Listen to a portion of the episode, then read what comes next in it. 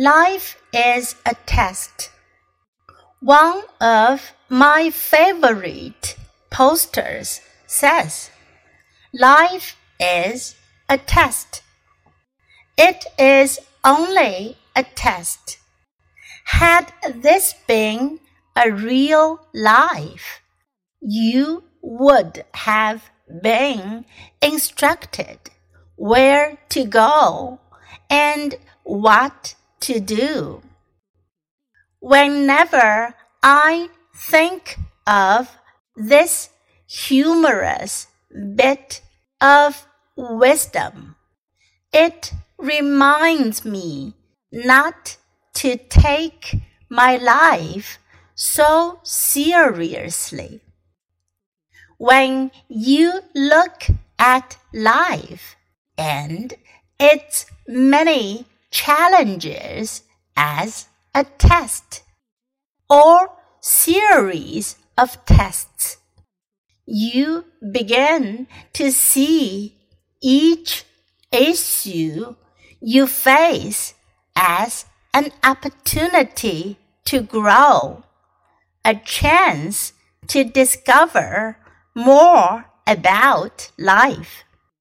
Whether you're being bombarded with problems, responsibilities, even insurmountable hurdles.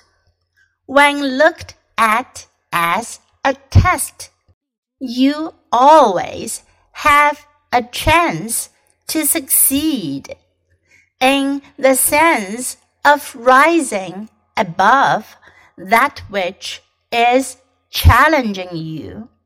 If, on the other hand, you see each new issue you face as a serious battle that must be won in order to survive, you're probably in for a very rocky journey.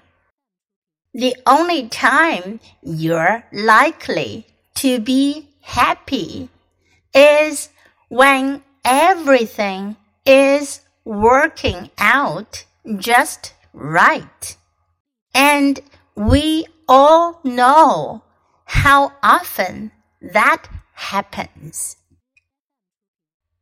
Life is a test. One of my favorite posters says, Life is a test. It is only a test. Had this been a real life, you would have been instructed where to go and what to do. Whenever I think of this humorous bit of wisdom, it reminds me not to take my life so seriously. When you look at life and its many challenges as a test or series of tests, you begin to see each issue you face as an opportunity to grow, a chance to discover more about life. Whether you're being bombarded with problems, responsibilities, even insurmountable hurdles, when looked at as a test, you always have a chance to succeed in the sense of rising above that which is challenging you. If, on the other hand, you see each new issue you face as a serious battle that must be won in order to survive, you're probably in for a very rocky journey. The only time you're likely to be happy is when everything is working out just right. And we all know how often that happens.